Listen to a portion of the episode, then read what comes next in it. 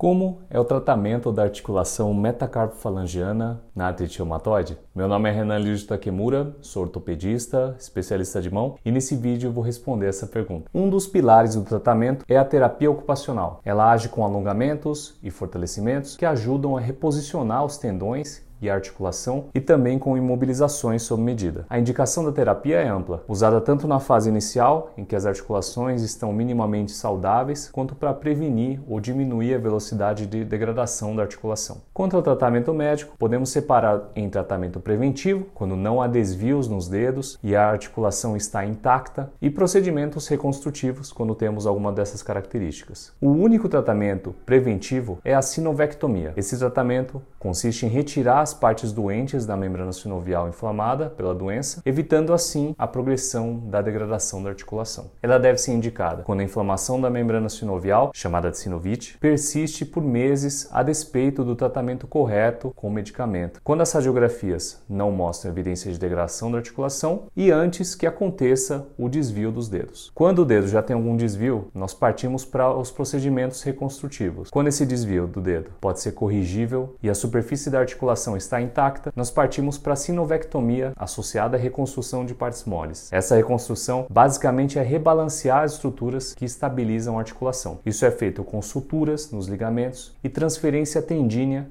que é a cirurgia em que usamos um tendão que está puxando de uma forma a contribuir para a deformidade e mudar a direção dele, fazendo com que ele puxe em outro sentido e contribua para corrigir a deformidade. Agora, quando a articulação está com degradação da cartilagem moderada ou grave, ou mesmo está deslocada, o tratamento é a artroplastia, que é a troca da articulação por uma artificial. E diferente da artroplastia do punho, a artroplastia da metacarpofalangiana tem bom custo-benefício. Ela ajuda a melhorar a função da mão, melhora a aparência encurtada e ajuda a melhorar a dor articular. Ela pode ser feita depois ou junto das correções no punho. Mas a artroplastia não pode ser feita em todos. Temos que ficar atento às suas contraindicações. Vigência de infecção em qualquer lugar é uma contraindicação absoluta em hipótese nenhuma podemos fazer uma artroplastia em, com vigência de infecção. Histórico de infecção da articulação é uma contraindicação relativa. Pode ser feita ou não conforme a avaliação médica. Essa infecção ocorrida no passado pode diminuir o estoque ósseo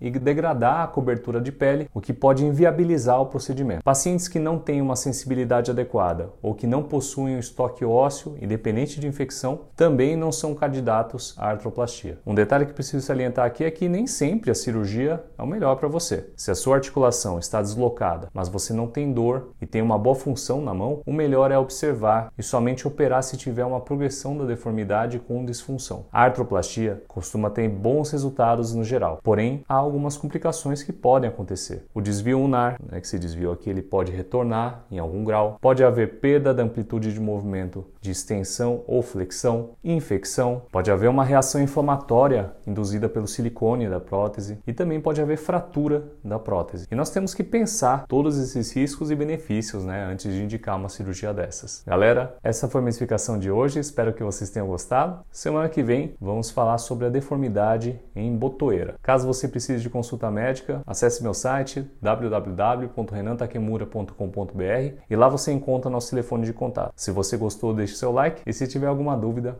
pode colocar nos comentários que nós podemos responder algum vídeo no futuro. Valeu? Um abraço.